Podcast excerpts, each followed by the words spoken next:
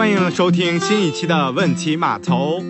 啊哈喽，大家好，这是薯条码头和问题不大的一期串台节目。这一期呢，我们一起来聊一聊幼稚与成熟。其实我自己也是问题不大的老听友了，后面非常巧合的机会和不二在主播群里认识了。问题不大也陪伴了我非常多上下班的通勤时间。从那个时候，其实我们就开始约串台，但是约了非常久，却一直没有成型。直到前一段时间呢，薯条码头我们终于开始复更，正好呢也和不二去聊天，突然就聊到了一个一拍即合的话题，也就是今天我们的主题，就有了今天这档节目。那要不咱们都先各自来介绍一下自己吧。小虎，你先介绍一下自己。大家好，我是小虎，我现在在荷兰做一个有工作的无业游民。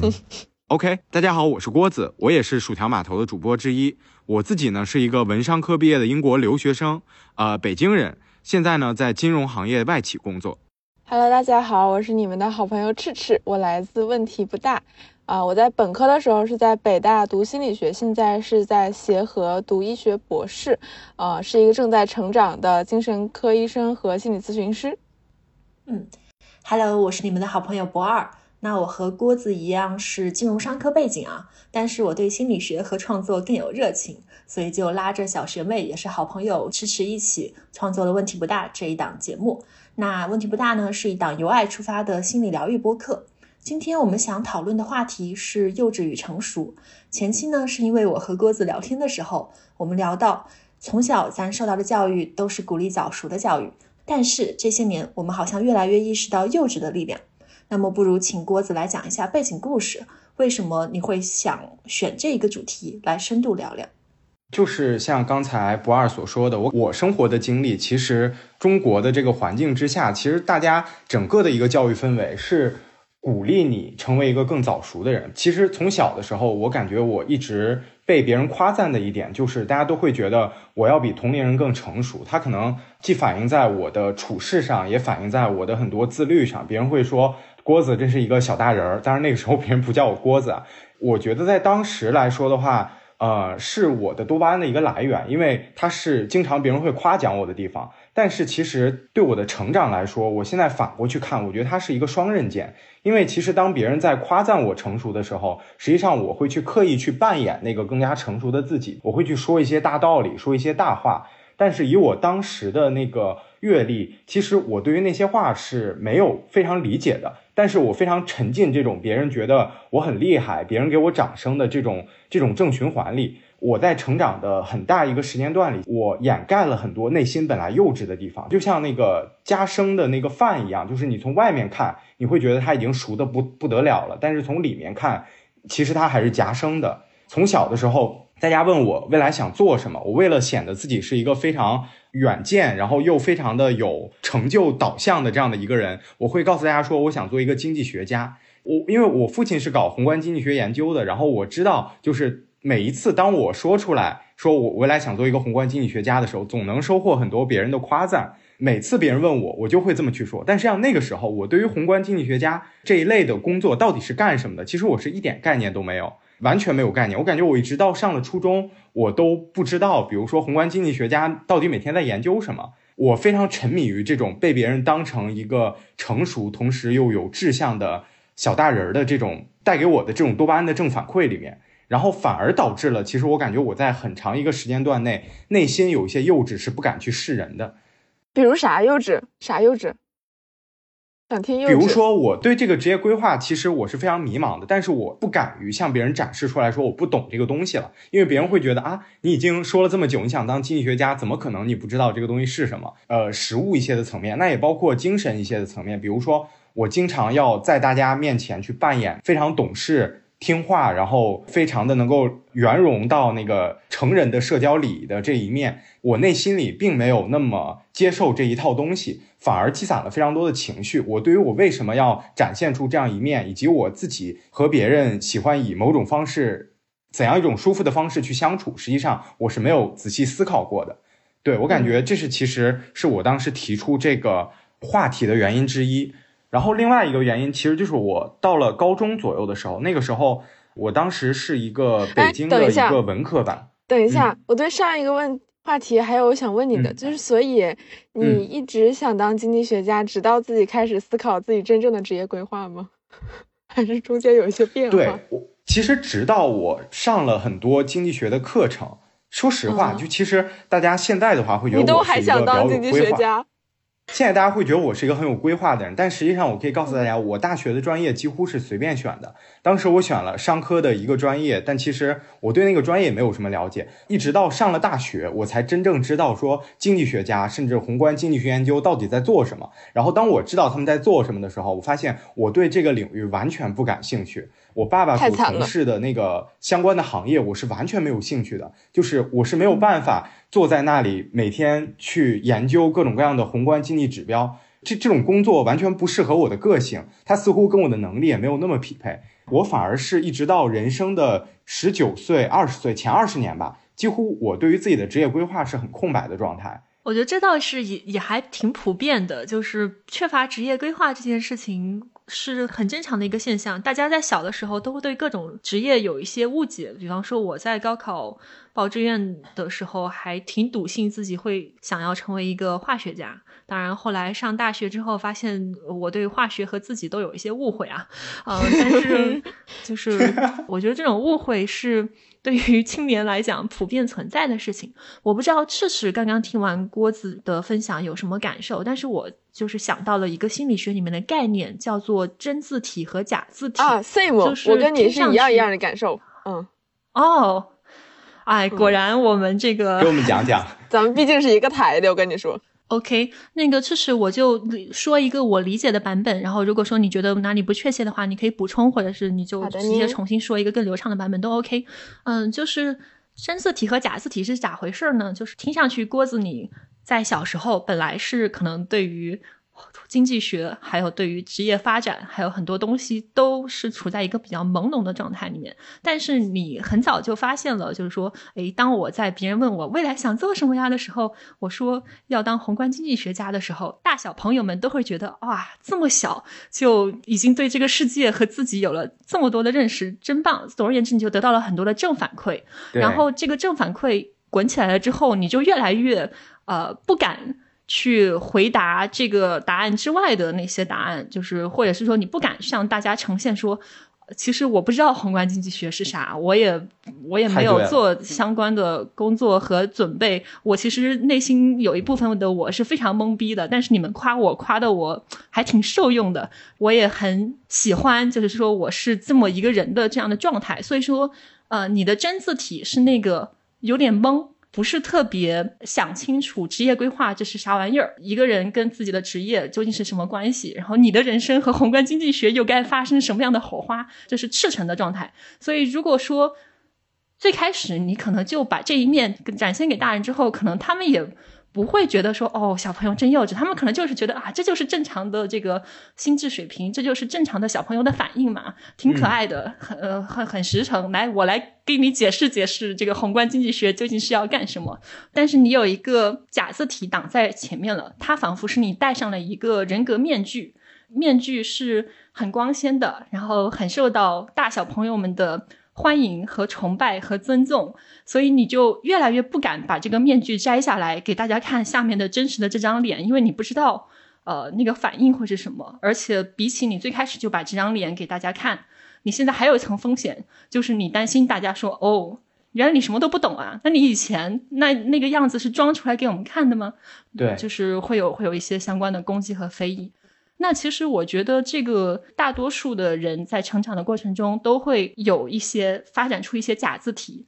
挡在前面。呃，拿我来打比方的话，我一直都被称作是一个非常懂事的小孩，就是从小到大，我爸妈对我是比较放养的，是。呃，不用太管我的学习，也不用太管我的生活，然后我就发现懂事这个事情是会像像小虎你的有规划一样，是会被成年人一致称赞的，所以我就一直用懂事的这个假字体。去面对大家，但是可能我在研究生阶段那个时候，我曾经做心理咨询做到一个阶段的时候，我跟我的咨询师说，我内心其实非常非常的渴望当一个捣蛋鬼，我非常渴望去捉弄别人，干一点滑稽的或者是说离谱的事情。啊，然后我的咨询师就有跟我解释说，这对你来讲，这对你当时的你的心理动力来讲，是一个特别特别正常的事情，因为你从小到大比较少有机会真正的去当一个可以捣蛋的小朋友，可以就是随便去恶作剧、无厘头的小朋友。那这个的话，就是相当于很懂事的我，很懂得大人想要什么，并且提前完成他们心愿的那个我，其实是我的一个假字体。然后关于真字体、假字体，我这个地方补一下，有一个很很短的动画，它是给你看一个很厉害的机甲在那边出拳，看上去很棒。然后突然间它停电了，熄火了。然后过了一会儿，那个机甲的门扒开，然后里面是一个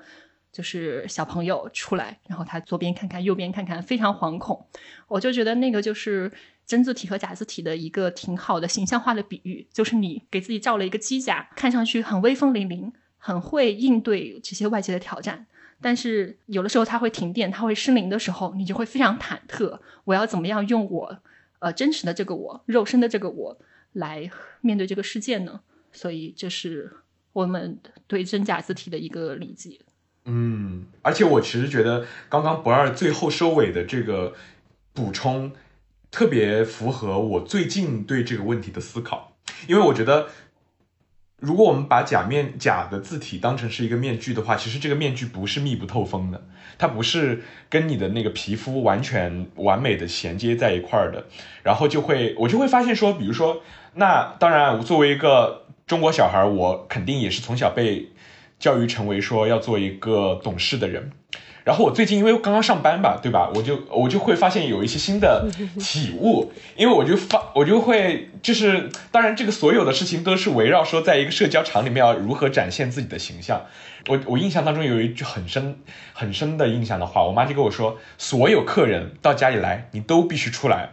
你不能自己一个人待在那个房间里面，你要陪这个客人不停的说话。到后来我成年了之后，我每次回想起来说，我为什么在社交场里面。会变成一个像类似于钱德勒那样的人。我没有看过《老友记》，但是总有人来跟我说你很像钱德勒。钱德勒据说就是一个要不停的说笑话的人。他如果在那个社交场上一一旦冷场了，或者说就不说笑话了，他会觉得特别特别难受。他总觉得有一种责任，说社交场里面必须他不停的说话，不停的说话。我会发现我在某种意义上确实跟那个心理非常非常像，以至于有一次有的朋友跟我说，为什么老跟你在聊天的时候觉得在演综艺，或者是干嘛？因为我觉得在我的理解当中。你必须要不断的维持一个这样的和谐的场，就是这个和谐的场里面，你跟别人所有的人都是，甚至不是一个和谐的，要比那个要求要比和谐更高，要其乐融融，要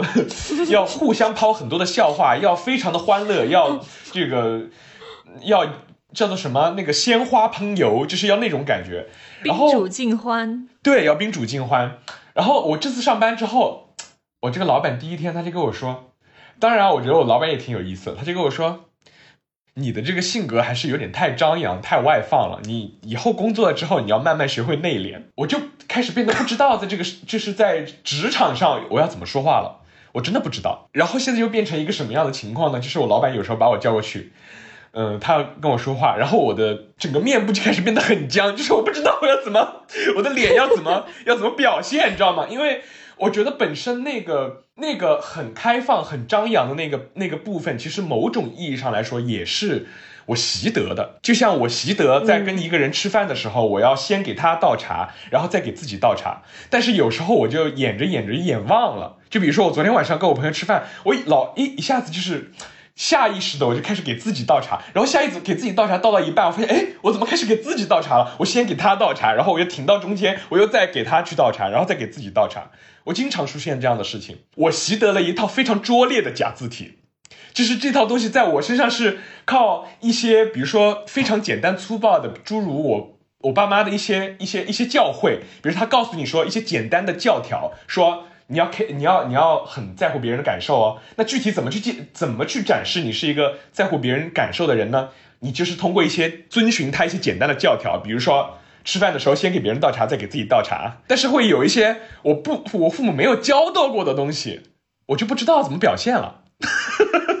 然后你这个时候你的那个真你那个真字体那个非常茫然无知的，不知道怎么去真正的 care 别人的感受的那个真字体就会暴露出来。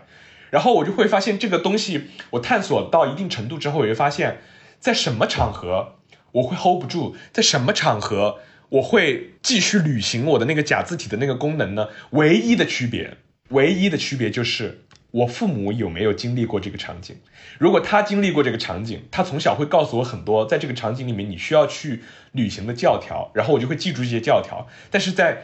他的那些简单的教条没有覆盖到的部分，我就不知道要怎么行事了，我就不知道要怎么去继续扮演一个懂事的人。小虎刚才说的是我的理解，就是，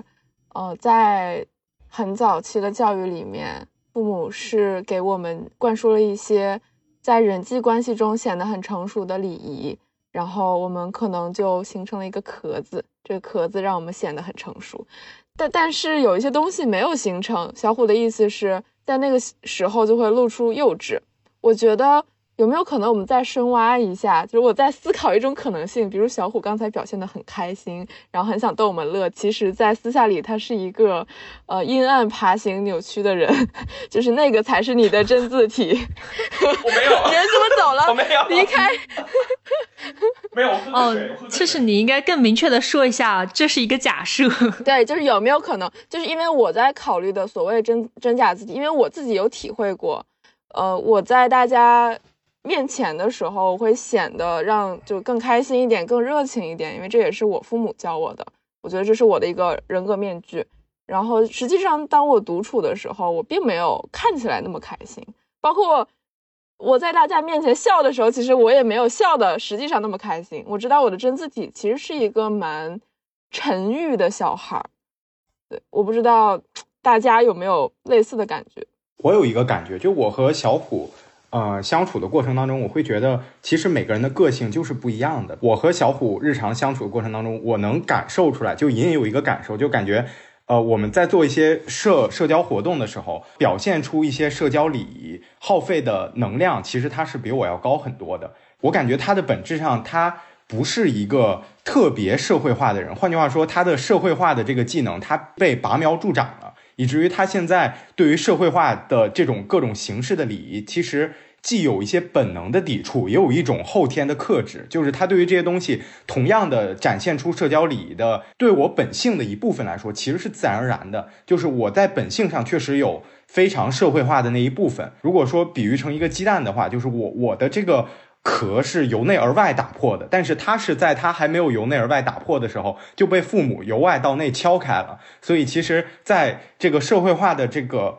完善的过程当中，实际上他在早期可能开发的比比我要过头，或者说他的那个本真的那个自我，感觉是不是那么一个充分社会化的人？但是他被人要求成为了一个极度社会化的人，在同样的场合之内，他消耗的就比我多，会比我辛苦一点，我会感觉。如果说粗暴的划分的话，从不管是说 E 人和 I 人这个层面，还是说那个叫做什么，还有一个叫什么 T 人和 P 人，这个维维度上也是一样的。我其实是一个非常非常没有条理的人，我是一个非常没有规划、非常随心所欲的人，但是我被训练成了一个就是。不管是父母也好，还是后来高三的这个整个应试教育大工厂也好，都把我训练成了一个非常有条理的人。所以，维持调理这个事情对我来说成本非常非常高。就我只要感觉到我明天如果有个事儿去，我比如说我明天如果要感受到我周四有一个事情要做的话，我从周一开始我的脑子里面就会不定不停的回荡说哦，我周四那天要干一个什么样的事情，然后就会有巨大的压力。比如说我从广州飞荷兰的那天，我是下午一点钟的飞机，然后我从我是可能是周一。下午一点钟的飞机，那么我前一天晚上我就没有睡着，我就觉得我明天有一个很大的事儿要做，有很大的承诺我要去维护，然后这个事情对我来说就是一个非常大的石头压在我的心头，然后我就没有办法说非常机械化的去履行。哦，今天有一个，今天有一个事儿，明天有一个事儿，到点了我就去做，不行。而且我比如说一点钟了，然后一点钟要开始一个事情，然后我到开始前五分钟我要启动这个事情，这个启动这个事情对我来说非常的有压力，所以我就老迟到。如果这个事情真的是在社会层面上是一个造成非常严重的后果的，比如说误机，比如说高考的时候你迟到了，如果是真的在社社会层面上会给你很大惩罚的这样的一个事情的话，对我来说就会形成一个非常非常大的强迫我去变成一个有条理的人的这样一个压力，然后我在进入这个压力的过程当中，我会耗费非常非常大的能量。我有个问题，那你能量用完之后怎么办呢？能量用完之后，我就会变成一滩一滩烂泥，就是我就没有办法履行任何约定，你知道吗？就是就是，比如说高考完了之后，我就只想趴着睡觉，什么都不想去，什么都不想去干，就这样的一个一个状态。嗯嗯，我会想到，其实我们每个人的特质和禀赋是不太一样的。就比方说，我以前一直觉得自己是一个屁人，但是跟小虎认识之后，我会发现原来。绝对的 P 人是这个样子。哎，其实我我在想，就是 MBTI 这个事情，我想起一个事情，就是 MBTI 第一项不是 E 和 I 嘛，就是外向和内向人格。这个 E 和 I 的定义其实不是单纯的你是一个外向的人还是一个内向的人，而是你能不能从这个呃社交场合当中获得能量，还是你能从独处获得能量。其实我觉得这是一个挺重要的区分。就比如说。别人有可能觉得你是一个艺人，因为你在社交场合里表现的特别活跃。比如说小虎，有没有可能其实那只是你的人格的一个表演？你是出于某种目的表现出来那种人格，或者比如说是让别人不尴尬，那其实代表可能你本身。不是代表你是一个外向的人，你本身是一种服，只是你是一个服务型人格的爱人，但是同时你又非常在乎不让这个场子所谓掉下去，被别人误以为是一个艺人。但在这种长期的环境之下，别人把你当成一个艺人，其实对你的人格是一种磨损，因为你只有在独处当中，才是你真正获得能量的方式。所以我觉得这个区分实际上是我前几年悟出的一个比较重要的区分。然后当我悟出了这件事儿的时候，实际上我觉得我的个性也没有大家之前，包括我自己之前想的那么异。我觉得其实我是一个偏爱的人，因为我虽然会在社交场合里表现的比较活跃，但其实这是我就是我我服务性人格的一个体现。就我感觉每个人其实他是有一个本性在这里的。就听了刚不二和这个小虎的分享，我就感觉。当你过分压制自己某一部分个性的时候，实际上你在人生的下一个阶段，你可能会有一个去过度补偿的这样的一个心态出现。不二从小就是一个乖乖的，又成绩非常优秀的那种，我我从小就很羡慕的女生。然后长大了之后，你就会觉得，哎，那我是不是应该有一点叛逆的，有一点调皮的东西，会让我觉得这部分的自我是不是应该被满足一下？小虎的话，比如说他一直也是一个。在应试教育里被培养成这样的一个比较 J 的人，他要按部就班的去完成功课、完成学业。然后，于是呢，他当逃离出了那个壳子、那个必须要成为 J 人的那个框架之外，他才把自己 P 人的这一面要过分的暴露出来。我我瞎想啊，我觉得会不会有这样一种心理机制？嗯，想的挺好的。是的。我其实是有想到我们之前在那个我呃聊过的，就是吴谢宇的那个案子，因为我在吴谢宇被抓的时候，我那个时候正好是大三还是呃大三，因为媒体对他的报道非常的详尽，就是他把吴谢宇周围的这一圈人，他的同学、老师、他爸妈的老呃他爸妈的同学朋友，这些人对他的印象全都。全方位的写写在了那个文章里边，然后我印象当中就有一个很深的部分，就是说他从小就是个好人，很懂事，身边朋友啊、同学啊有什么不开心的事情，他就会去 reach out，他就会跟他说啊，你有什么不开心的事情吗？然后总之他会会非常懂得怎么去展现自己对别人的那个关爱关怀，但是里面就有一个同学写到说，他发现吴谢宇在一些在有一些场合，他是不知道怎么去表现这个 care 的。然后那个时候对这个这个细节有非常深的印象，就是因为我当时一下子就从这个细节里面 get 到，说他其实是一个完全从壳子里面塑造起来的人，就是他里面是空心的。当然，这样的一个人在在北大或者清华这样子的城这样的大学里面肯定也很多，非常非常多。小虎，你刚刚说的就让我想到六个字，叫“存天理，灭人欲”。我就感觉对于吴谢宇他那个状态里面来讲。呃，他其实作为一个小孩的非常多的欲望，在他的家庭里面是不被允许的。就比方说，他想要调皮的那些部分，想要可能不要学的那么苦的那些部分，在他家里面好像基本上是没有表达空间的，因为呃，父母的殷切的期盼都在他身上，然后父亲。又可能就是生病了等等的这一系列的那个外界环境，然后可能母亲的非常严格的要求等等这一切，然后这个存天理灭人欲，呃，可能并不是当年程朱理学里面就是提的那个那么严苛的版本啦，但是我觉得它仍然是对于社会的规训还有教育体系的倡导的一个迷你的小的概括，就是我总感觉在我们成长的过程当中，社会啊，家庭啊。在 push 我们，你要把能量聚集到你的主线任务上哦，嗯聚集到你的这个升学、争优秀，然后可能到了一定的阶段之后要去卷卷职业、卷婚恋等等，你不要去做那些无助于主线任务的事情，比方说在不合适的年纪谈恋爱，然后在这个去去搞一些没有用的事情，我觉得这个是很普遍的。然而，但是像比方说吴谢宇把自己的外壳塑造的这么的完完美，可以用完美来说吗？嗯我我有点现在不太确信我觉得。可以啊。特别能够符合环境的期待的，但是那面里面的那个空心是真的是只有当事人自己才能够体会到的。然后刚好在一些很顶尖的学校里面，就是把那些外壳能够塑造的最精美、最符合主流要求的这些人聚在了一起。OK，那我们我们四个人每每个人都分享了一点自己的这个所谓的伪成熟，那我就会在想说，这个世界上有那真正的成熟是什么样子呢？因为因为前几天前段时间吧，就是我的那个好朋友黄姐，她就跟我说，当你发现你你发现你真的了解到你身边这些看上去成熟的人，他们很多就是或者是在私人关系里，或者是在家庭关系里，或者是在不是那么公共的场合里边和人打交道的那个方式的时候，你就会发现这些人的成熟，或者说中国人呃的那个人情世故里面所称道的那个成熟，其实是一种伪成熟。然后很多人揭开这个面具之后，底下就是草履虫。他当时他给了我说了一个词，就是草履虫。我当时印象非常深刻，因为我觉得就是这样子的，就是我们是聊聊到了很多，比如说人在嗯、谈恋爱啊，或者是亲密关系里面的这些举动的时候，你会发现很多人社交场合或者说职场这样的场合里边，引以为成熟的那些品质是完全没有的。他可能非常的直，非常的直给，非常的自私，可能完全不能够妥善的处理好各种各样子的事情。然后他就说了“草履虫”这个词，我就在想，那真正的成熟是什么样的？那个，我有个问题，就是你说的在私人关系里、亲密关系里面像草履虫，能不能就是把它变成一些咱们平时会用的词，比如说，嗯，情绪控制的很差啊，举几个例子之类的。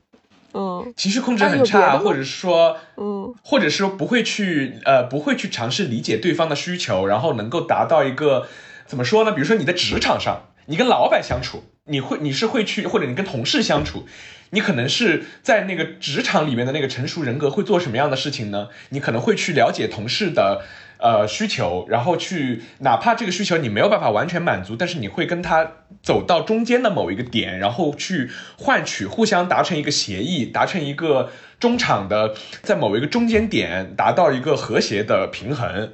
但是你在嗯亲密关系里面，你是不会这样的，你不会去说啊，你之所以那么闹，你之所以那么呃有那么多的情绪化，有那么多奇怪的举动，或者说你之所以感到不平，是因为你没有得到想要的东西。那么我们能不能尝试在中间达到一个协议，或者说如果这个协议没有没有实现的话，那么我们就非常好好好聚好散，然后我们就可以可以非常。以和平的方式去结对结束这段关系，这以这样子的，就是这样的一些层面，就是没有办法履行到这样的一些层面，可能双方有很多的尊严战争。对，我我会想到大概可以分成两个层面，一个是人际关系，一个是自我。他一个人怎么看待我和他人，可能是很表现他的成熟度的。不知道你们咋嗯想？我觉得是不是就是有一个维度，就是人如何处理和他人的关系、和世界的关系，还有和自己的关系这三个东西。嗯，对，我觉得这可以作为一个框架去看待人的成熟性。我其实想说的是，一个人对自己的自我认同，觉得知道自己是谁，以及能够区分我和世界是两个东西。世界不是围着我转的，也不是围着他人转的。我能够和别人建立一个边界感，这些东西其实都是人格成熟度的成分。然后，其实，在一个人的成长过程中，怎么去实现一个自我认同感，是是一个非常重要的议题。但是在我们通常的中国教育里面，我们过早的去直接实现了父母的期待，而且这个期待背后往往是父母身上的焦虑，我们在我们在承担父母的焦虑，所以我们自己的成长其实是被延迟的，甚至是被整个压抑的。所以当我们有机会做自己的时候，比如说上了大学，比如说工作了，我们开始思考我到底是谁，我们才开始思考我们到底是谁，才会出现那些反抗压抑的那些那些举动。我特别同意刚才赤赤讲的，我觉得其实有些时候我们的人生旅途是存在一个牵引力的，这个牵引力的本质其实就是我们自己这个人的本性。然后我感觉就是，其实西方哲学还有很多。呃，宗教里面其实他一直都讲一个东西，说，嗯，类似啊，就是说人唯一的目的就是，不是说你要去呃成为一个什么样的人，而是你要找回自己原本的那个真正的那个自己。其实我觉得就是这个理论，我一直觉得是非常非常让我能够共鸣的。我觉得很多人其实呃究其一生，其实他们是在寻找自己内心的那个内在的牵引力。我就记得呃我在英国读书的时候，我读的那个项目其实。那个项目它不是一个呃主流为应届的本科生去读的一个硕士项目，而是有很多已经工作过几年的人去读的一个类似去做职业中转站的这样的一个项目。然后它又不同于大家去读的 MBA，更多是说我们这个项目是原本在盈利机构去工作的人，他想转向一个非盈利机构的工作方向，这样的人去读这个硕士的人是非常多的。所以，其实我在这个项目里就见了很多年纪上要比我大大概五到八岁的这样一群人。我的一些中国同学去，他们本身在国内啊，已经在盈利部门或者说在非常好的行业做到了比较高的位置。他们其实是付付出了非常多的成本去读这个书的。这其中可能意味着他们要在职业的中间去放下自己的工作的一些约定，比如说我干到年底我能拿到多少多少奖学金。把把这些奖金也放弃了，然后可能也放弃了一部分职业的连续性，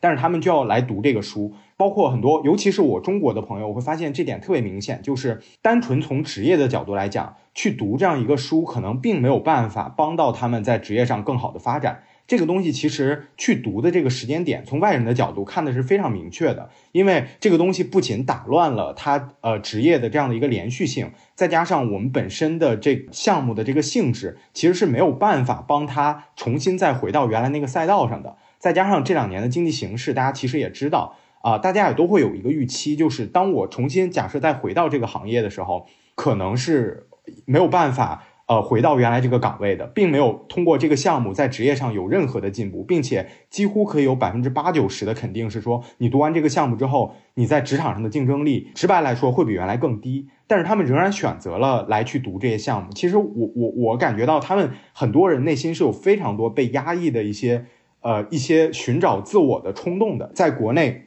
顶尖的本科学校毕业之后，选择了一份大家都非常认可的高薪的工作，但是一直到这个阶段。我我当时说说，我一直到那个二十岁的时候，我没有想过自己要做什么。但是我遇到很多同学，他们有比我还要夸张。他们虽然在国内最好的学校就读，在呃闪光一样的公司去工作，但是其实他们可能一直到二十七八岁，他们都没有想清楚啊，为什么我要选这份工作？为什么我要每天卷到半夜凌晨两点？他们虽然干得很好。也非常优秀，但是他们脑子里对这个东西是没有想过为什么要这么做的。其实我觉得这是中国教育严重缺失的一个地方，就是他从来没有在你成长的重要阶段去告诉你说，你去让你不断的问自己，你想成为一个什么样的人。这个东西看似加速了你的成长，但实际上这种拔苗助长，就是你到了人生的一个阶段，你会你会反刍的，你会反过来想，哎。我我到底是想成为一个什么样的人？我不可能继续就这样把我的几十年的后续的生活也过完。但是你在这个时间点，如果你再开始做这个反思，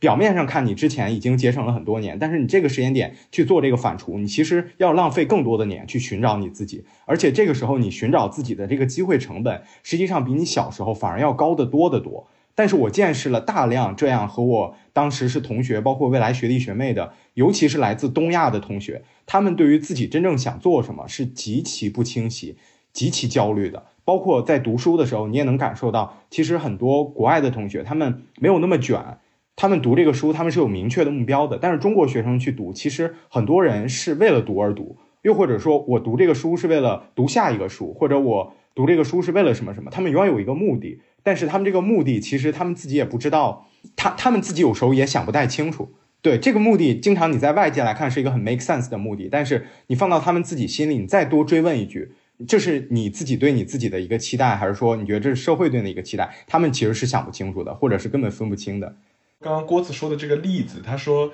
他的这些同呃同学也好，他们在这个年龄段来，或者是出于一种补偿的心态来读书这件事情，就是他在这个成熟的语境里边，嗯，我没有想的特别清楚。就是关于你刚刚说的那一点，其实我刚刚也有一些感受，我会想到。这些人表面上面其实是做了一个不利于自己的职业生涯，然后从世俗社会的那个标准来讲，是一个，呃，仿佛没有那么明智的决定。呃，你都已经工作五到八年了，再来做这样的探索，当然是没有你在上学的期间就清楚自己是一个什么样的人，更清楚的了解自己、了解世界之后，然后就是早早的去朝着贴近自己天性的那条路行进。当然是两者相比的话。呃，这种职业的早中期切换轨道当然是非常的不经济的。嗯，但是当一个人发现自己已经处在那个位置的时候，就是虽然这是一个代价非常沉重的选择，但也仿佛已经是就是他觉得要为自己的人生做点什么，对，能够做出的最好的选择了。就是勿以往之不见，知来者之可追。也许当年是被揠苗助长了，然后发现现在自己的那个根根系扎的不深，或者是说感觉自己根本就扎扎错地方了，然后强行的想要给自己换一块田，换一个水土更适宜自己的地方，然后过程中付出了很大的代价。我会有一种，也许从整个人生的角度来看，就是说脱离世俗框架来看，这是一个。还，这是一个标志着他的人格更成熟的事情，这是一个更成熟的选择。虽然说这个时机没有那么理想，这是一个重要的选择。他选择开始养育自己，选择开始做自己。我觉得我很支持，并且这是我觉得这是一种很勇敢的决定。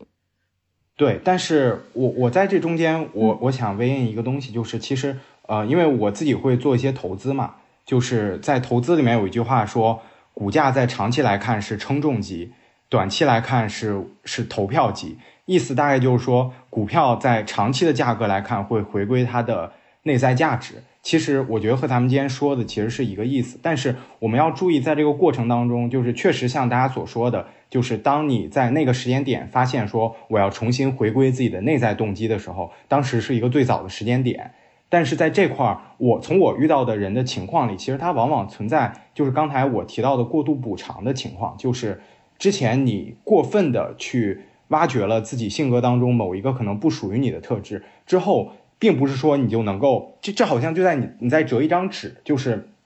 你正着折它一下，然后你再反着折它一下，这个纸它并没有说变成一张平整的纸，而这个纸仍然是一个皱皱皱巴巴的纸，就是说。比如说，举举一个我刚刚说那个具体的例子，就是在我和同学的相处当中，有时候我会感觉，呃，他们之前，比如说是，呃，在之前社会的鼓励之下，进入到了当时所谓的一些高薪的行业，并且可能做到了很高的位置。在这种情况之下，他们的一个理性的选择，比如说他要问自己内心那个真实的欲望是什么，可能是介于二者之间的一个东西。但是呢，当他们已经做了非常多年这种盈利性的工作的时候，实际上他们就会对这个东西充满了抵制和排斥。排斥，就他们觉得这个东西是完全不可接受的。我一定要踏入一个完全非盈利的这样的一个东西，呃，或者说去做一些和之前性质完全不一样的呃岗位和工作。又或者是说，他们之前苦了非常多的年，他们就非常急于回归一种校园生活。但是从我的角度来看，我能看到就是一些，尤其是东亚的同学，他们在这方面可能是在过度补偿自己的。换句话说，他们仍然没有找到内心那个平衡的真实的自己，而是说我在这个均值回归的过程当中，我又踏入到了另外一个极端，因为他前几年积累了非常多的被压抑的情绪。他需要一些释放，而这些释放往往导致他的动作又一次变成了变形的。所以在这块儿，我觉得这个是最可怕的东西。而且我觉得还有一个可怕的东西，就是这种对于自我探索的缺乏，在东亚的教育体系里，它是一种系统性存在的事情。因为同样的情况，我确实是说，在国外的非东亚的小孩身上、同学身上看到的是比较少的。对。但是在东亚的同学，感觉他们前十八年的教育唯一目的就是让你考上一个好的大学。虽然这是老生常谈了，但是真的这个情况，在你职场经过五六年之后，当你终于开始反思，说我到底想要一个什么的时候，它会特别明显的彰显出来。就是郭子，你之前分享的一句话，我觉得特别好，是那个鸡蛋从外面打破是食物，从里面打破是生命嘛。然后现在这个就是已经曾经从外面被打破了一下。呃，就是已经快要落入要变成食物的这个命运了之后，然后这个这个主体他想尽办法又把自己缝缝补补，又重新的试图回归到鸡蛋那个状态，然后这一次想从内往外打破自己，现在想试试找到自己真正想要在人生中做的那个事情，所以说在这个基础上面要去做尝试，然后那个做尝试的话也不太可能是理想的。就它肯定是一个摆荡的过程，就像就像社会经济有总是在过冷和过热之间就是摆荡一样，我觉得很难有完美的努力，很难有就是在这个纠偏过程当中完美的努力，然后只不过是大家各自付出的代价不同，所以这是一方面。我觉得这个问题分成两方面的话，就是一个是现现在已经如此，接下来该怎么办？我我过去已经被催熟了。然后我也意识到了，呃，我的那个假字体的外壳让自己很难受，它也不适应这个社会。然后我的真字体也许慢慢的有了更多的信心，我愿意让它更多的表现在世界当中，我愿意更多的去拥抱自己的真字体。那我该怎么办呢？那这个时候可能会出现一些无效的努力，可能会有一些过度的补偿，甚至有一些有损于自己短期、长期利益的事情。这是一边，然后另外一边的话是，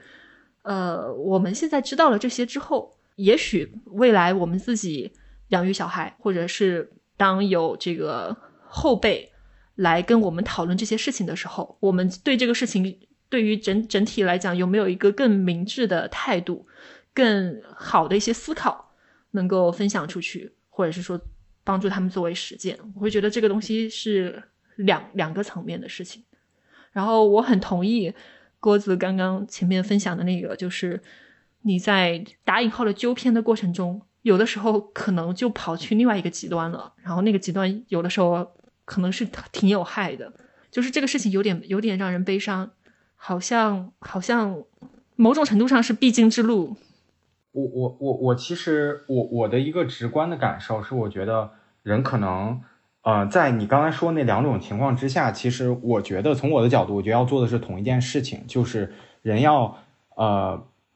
平和又温柔，同时诚恳的去和自己内心的自己去对话。我觉得这三个关键词其实对我来说，我觉得是比较关键的。第一个是平和，平和就意味着你不是在一个。呃，你首先，我觉得平和意味着你要意识到自己有情绪，意识到自己之前被压抑的东西是什么，然后意识到这个东西之后，你能和它去和解，然后你能更加平和的去去自我去拷问。第二，我觉得拷问的过程当中，你就是要一定是诚实的去面对自己，因为我觉得其实我一直想做到一个东西，就是诚实的面对自己，但这个东西其实非常难。我现在也在。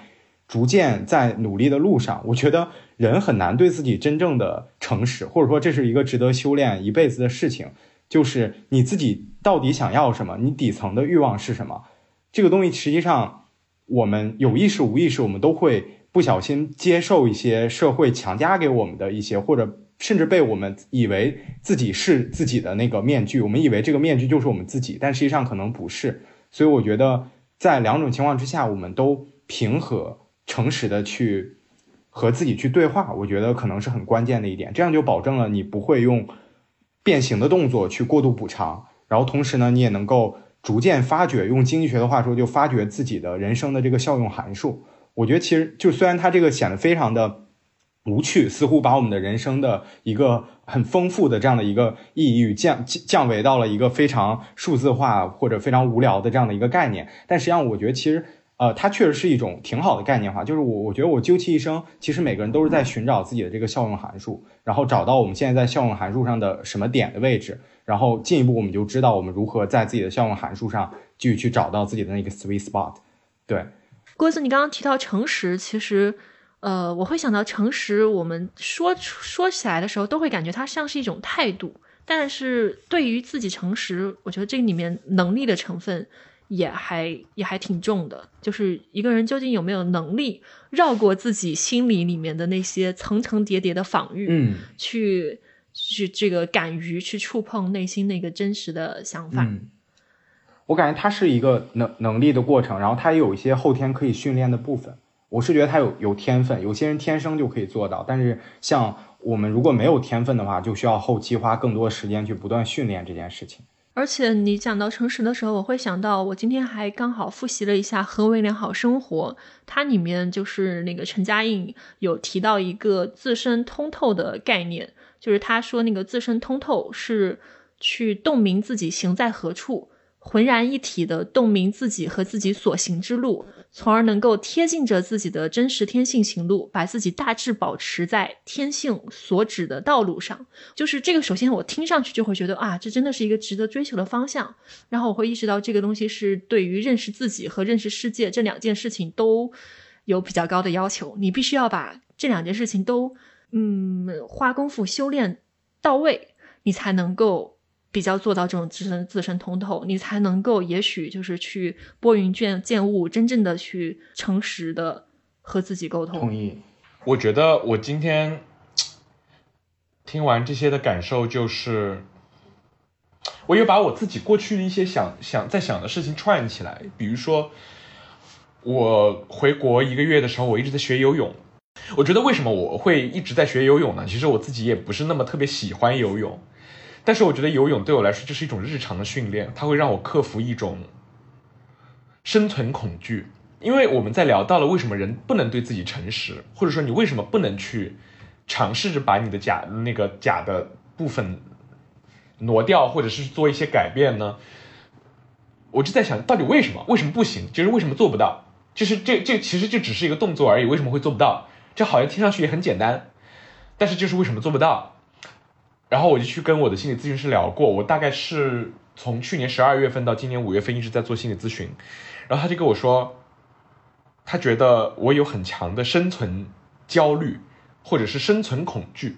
就我觉得我做很多的事情，我的最最最最底层的那个机制是恐惧，就是我觉得是生命受到威胁。然后我在游泳的时候呢，我的教练就会告诉我说，你不会死的，我就在旁边。我就在旁边，你不会呛水的，你就是呛水，你喝，你只是喝几口水而已，你不会死。然后你就是，你就该怎么游就怎么游，然后游错了，我们就慢慢慢慢去改正。我觉得这个事情对我来说，就是这个游泳学游泳的这个过程对我来说非常重要，因为它好像就是在让我熟悉一种摒弃那些最生命当中最基本的、最无法抗拒的那些恐惧，你慢慢慢慢慢慢把那些恐惧忽略掉，那些恐惧，而是把你的。全身心的注意力去放到你进步的这个过程，呃，进步的这个动作上面去。我觉得这个练习对我来说特别特别重要，因为我最近就在想说，因为啊，好像我们今天的谈话是我最早在问说，那到底成熟是怎么回事儿？在现阶段，我对这个东西我有一个自己的的答案，就是我就在想，有时候人就是我，好像佛家里面把这个东西叫做我执。就是觉得你自己特别重要，或者说觉得我这套行事方式，我的这套过去二十多年，二十多年其实不算长，我在过去二十多年里面形成的这个为人处事的方式是牢不可破的，我必须要紧紧的抓住这个我赖以生存的这一套模式，然后如果我把这套东西丢掉了，我就活不下去了。我觉得其实不是这样子的。我最近比如说在职场上，我就会想说，OK，那我不做一个讲笑话的人，我不做一个。去疯狂的、过量的给别人提供心理按摩的人，那又会怎么样？就是我会，我会突然想说，那世界上有那么那么多的人，每个人他们都那十六型人格，哪怕我们按很粗浅的划分方式，十六型人格有十六种，十六种人，他们在生活当中方方面面的处理处理方式和逻辑都不一样。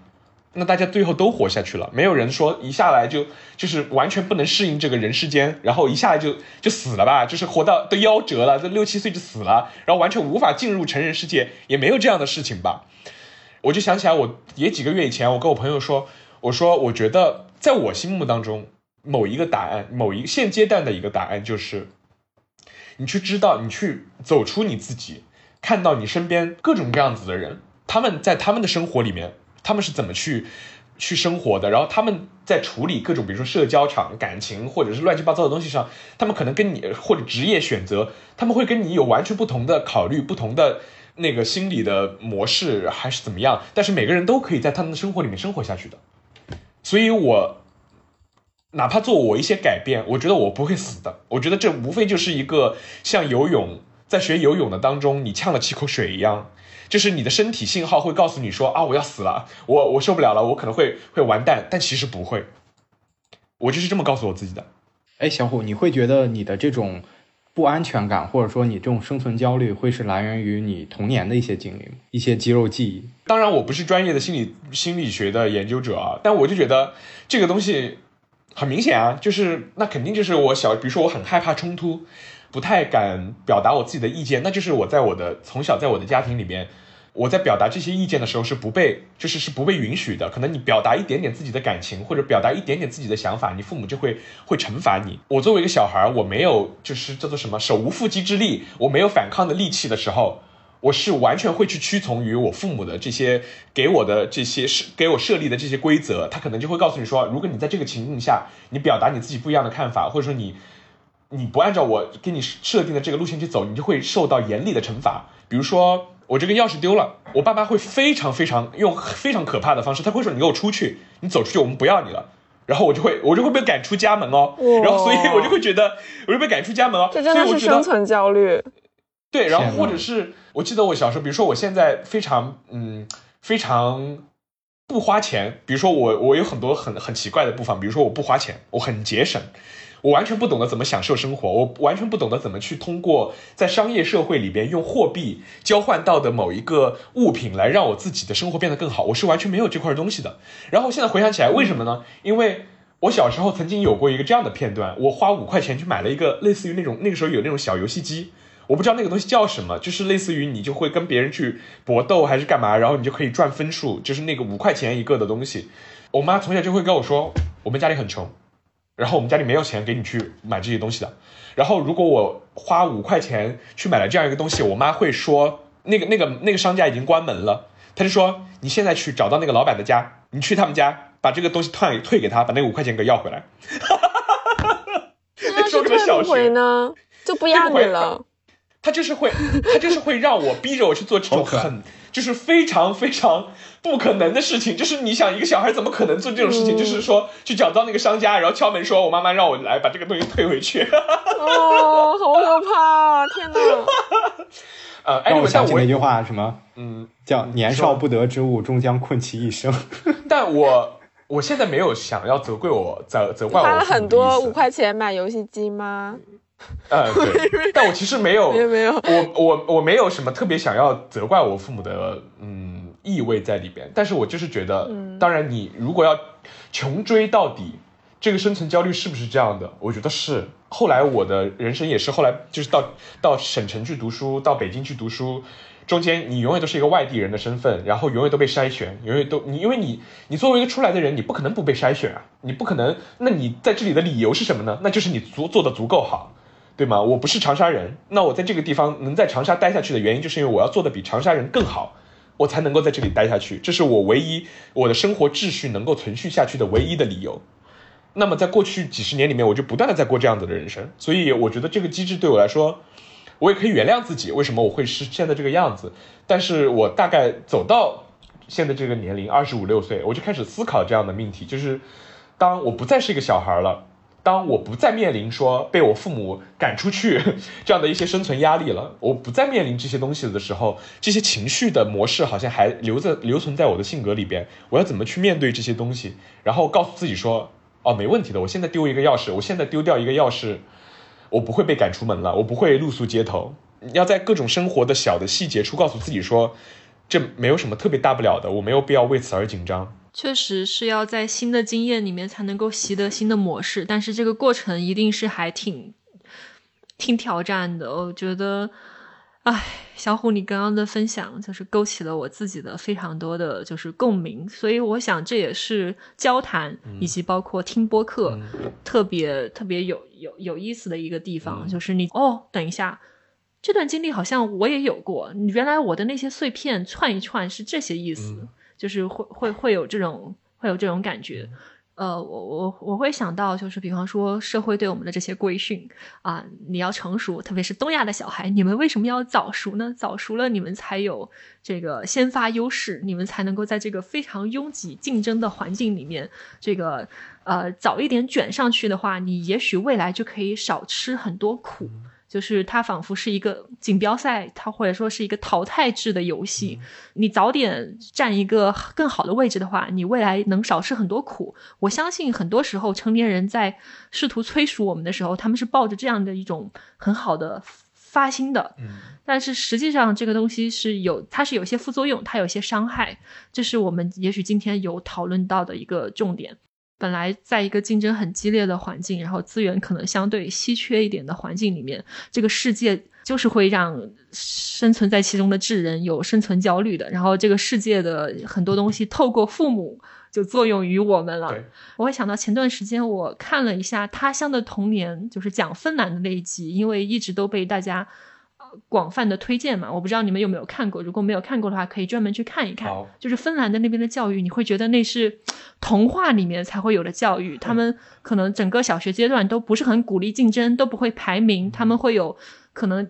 二十几种价值观，这种二十几种价值观里面，他们会帮小朋友们找到自己那个哦，不是不不只是价值观，可能还有品质吧。就比方说毅力，呃，这个。呃，洞察力、助人，然后各各种各样的，还有包括爱，也是其中的很重要的一环。就是你作为一个小朋友，你总是有一个部分你表现的很好的，老师会挑出来，然后这样鼓励你。然后他也不是一个很竞争的环境。然后我当时看完了之后，我就特别感动。呃，我就觉得哇，这样的教育真好。然后我就跟我的先生沟通了一下，然后我的先生给我科普了一下芬兰过去一百年的历史，以及他现在的那个经济跟政经济跟资源的状况。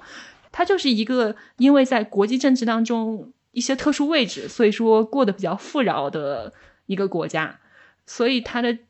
人口又不多，那么竞争就没有那么激烈。所所以如果说东亚这边可能竞争没有那么激烈，然后资源非常的充沛，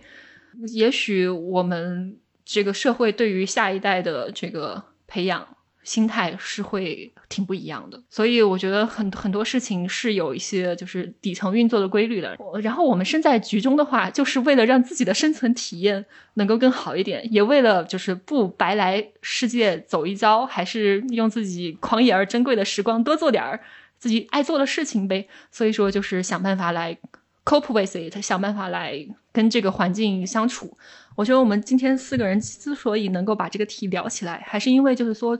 有一些很基础的东西，我们受到的教育里面有一些指令教条是很相似、很相通的。然后我们现在正在反思这些当年写下去的源代码，或者是说写下去的那些很基础的操作系统级别的代码，它究竟是有没有适应性？我们的生存压力可能没有那么大，焦虑值也许不需要拉到那么高的时候，我们究竟怎么样去在审审查这些代码，然后试图去改变它？嗯。这是，这是我会有点模糊的感受到，今天仿佛我们想做这样一件事情。我们是不是已经在做总结性陈词了？听这个感觉。然后我还有一个很小的点回回给小虎，就你刚刚说你不太能够为自己。呃的快乐去花钱嘛，就是不太不太能允许自己这样。但我想说，你的猫是领养的还是 从猫舍买的？我现在就是我现在就是大量的练习，就是大量的练习花钱啊，所以就是买的。对，啊，是吧？所以说你看，已经已经可以有办法自己有改变了嘛。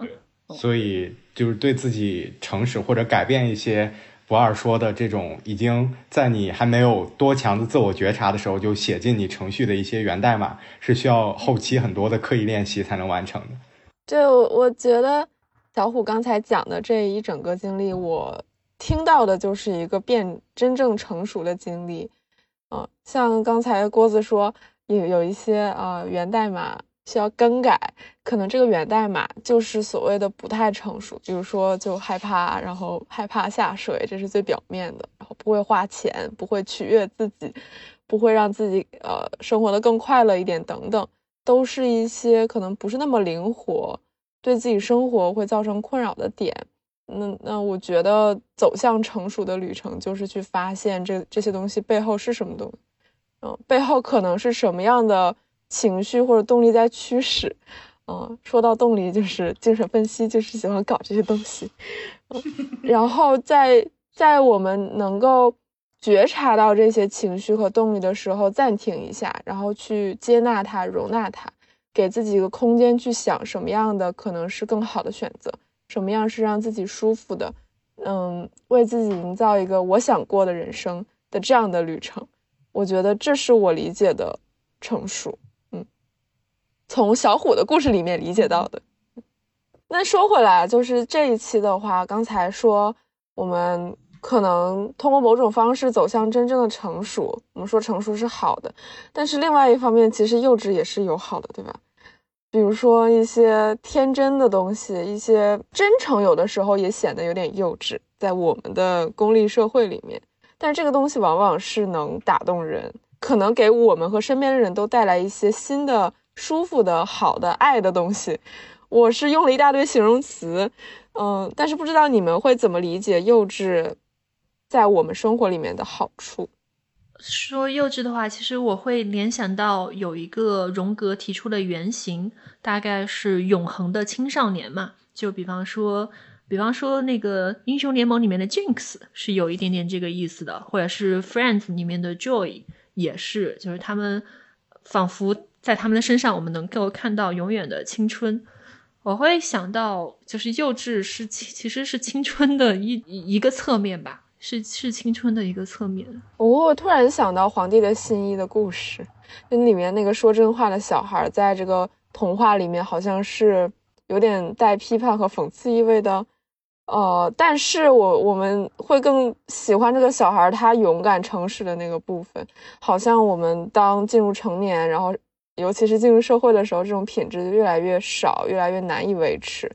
所以我们会去称赞他这些。说到这个幼稚的好处，我也想起之前我读过一本书，书里提到一个社会生物学的概念，叫做幼态持续。大致这个概念就是说，人类相比其他的哺乳动物，比如说牛啊、马呀，它们可能一出生的时候，它们就可以走了，然后很快就可以自理了。但是人这种动物，作为如此高阶的一个哺乳动物，它反而可能是要到十八九岁才能逐渐成熟，甚至可能到二十五岁左右。啊，才它的这个前额叶，包括其他大脑一些部分，可能还仍然在发育的过程当中。即使是和人类比较相似的这个黑猩猩，实际上它们的这个呃大脑也基本上是在出生之后十二个月就基本上完成了它成熟的过程。但是呢，人出生的时候的脑容量其实是只有成年人脑容量的百分之二十多的，所以一直到二十多岁的时候，人的大脑是一直在发育。但是呢，虽然人类的这个成这个成熟期更晚，换句话说，幼稚期更长。但是呢，其实，在人类成长的这个漫长的成长期之内，也因此可以向父母和世界学到更多的东西。在这个时间段里，我们有更强的好奇心，有更强的创造性，并且有本能的探索欲，并且这种探索欲和好奇心会随着我们的成长，随着我们的成长期一直长久的伴伴随我们，不断的去。不断的去伴随着我们，所以其实一个成年人的好奇心和探索欲的能力，这个东西是人类区别于其他哺乳动物非常非常特殊的一个点。所以这个点对我们的启发，其实就是说，人类晚熟这件事情可能并非是一件坏事儿，因为你晚熟的人，恰恰是有更多的时间让自己的大脑发育出更强大的功能。但是呢，这个生物学的概念其实很难说直接去类比或者直接的说明说，呃，幼稚长，幼稚期长，换句话说，人幼稚是一件好事，它没有这么直接的对应，但是它可以给我们提供这样一种参考，嗯，但是呢，其实就是这种幼稚期的长短，其实书里也提到，就是说它其实是非常依赖于一个稳定的社会环境的，这个社会的成熟度如何。其实，对于这个个体是否能够有长期保持幼稚的这样的一个环境，是具有决定性的作用的。比如说，你出生在战乱的国家，那你其实如果你一直是幼稚期非常长、很天真，那可能带给你的只有灾难。那比如说，在一些特定的、很内卷、竞争压力很大的社会环境之下，可能你的这种幼稚也没有办法为你带来非常好的这样的一个结果。所以，其实我们在谈论幼稚与否的时候，实际上它不光是一个自主的选择，也确实要考虑到你所生存的时代以及你所在的具体的社会环境。嗯，所以我的理解就是，如果一个社会它越发达，它就越能。和平的，哦，我想想，他就越能创造一个安全的空间，让一个幼小的人有时间去成长为一个成熟的人，而这个成长，呃，成长的过程中，可能你给他提供的支持、能量、引导越多，呃，正正向的引导、合适的引导越多，那他能达到的成熟程度就越好，就越对这个社会有利。对吧？对，所以我感觉可能嗯就是如何去做到咱们说的今天说这些东西，可能它从系统性的角度来说，它其实也有一定社会，既有咱们个人需要努力去改变的地方，可能也有一些社会机制嗯，本身的问题。对我觉得可能有两个方面吧。我还有一个突然冒出来的想法是，就是一个社会越能够允许，呃，一个人的真字体在跟这个社会打交道的时候，没有那么多的恐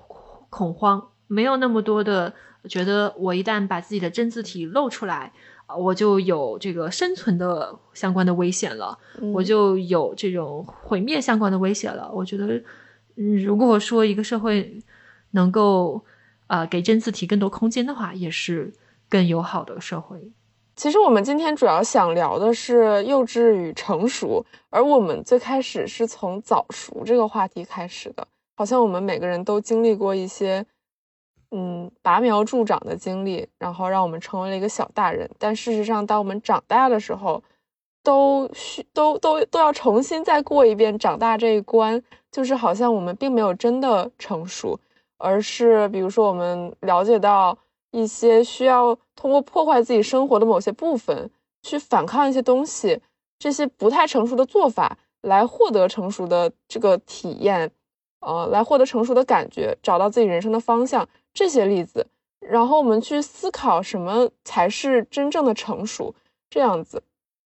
呃，我们从小虎的故事里面也听到了一个在咨询里面逐渐发现自己的这呃深层的恐惧，然后去。走向成熟的这这样的一个历历程，呃，我们聊了这些之后，其实也返回来去看一看，幼稚也有他自己的一些力量，比如说像天真呀，比如说像勇敢呀，这些都是我们可能在我们体人生经历或者呃社交里面会增加一些正向积极体验的部分。可能郭子提到的幼态持续的这个概念，可能也是我们一个发达社会。所表现出来的样子，就是大概是这样。我觉得我们听众朋友可能有很多对心理学感兴趣，或者正在进行一些自我探索。或许我们讲的这些故事对大家有一些启发，就像照镜子一样，希望能对大家的一些自我探索有所帮助。大家有没有什么想补充的？那我们就说再见了。嗯嗯，那祝大家在呃用自己的真字体和世界打交道，和自己。在意的他人打交道的时候，都能够得到更多友善的反馈，并且能够越来越舒展的去呈现自己，不管是成熟还是幼稚的那个真实的我。嗯，我感觉不二和赤赤已经已经总结的已经总结的很好了。那节目的最后，我就也分享一个就是启发我去想到这个话题的一段话吧。如果我没记错的话，应该是李安在二零一一几年，可能是一一六一七年的时候，在上海国际电影节的时候分享的一段话。这段话当时带给了我比较多的力量，我就简短给大家分享。啊、他说他是三十六岁才开张，很晚熟的一个人。他说他蛮感恩自己是一个幼稚期比较长的人。任何东西要感人成立，本身有自然的力量。成长需要被孕育，而年轻人要允许自己被孕育。嗯，我就把这段话作为结尾分享给大家吧。很难有人不爱桉树。嗯，我啊，我就是祝大家都不用在恐惧下生活吧。好的，拜拜，那我们今天就到这里啦，拜拜。拜拜今。天先到这儿，回头再聊，拜拜。嗯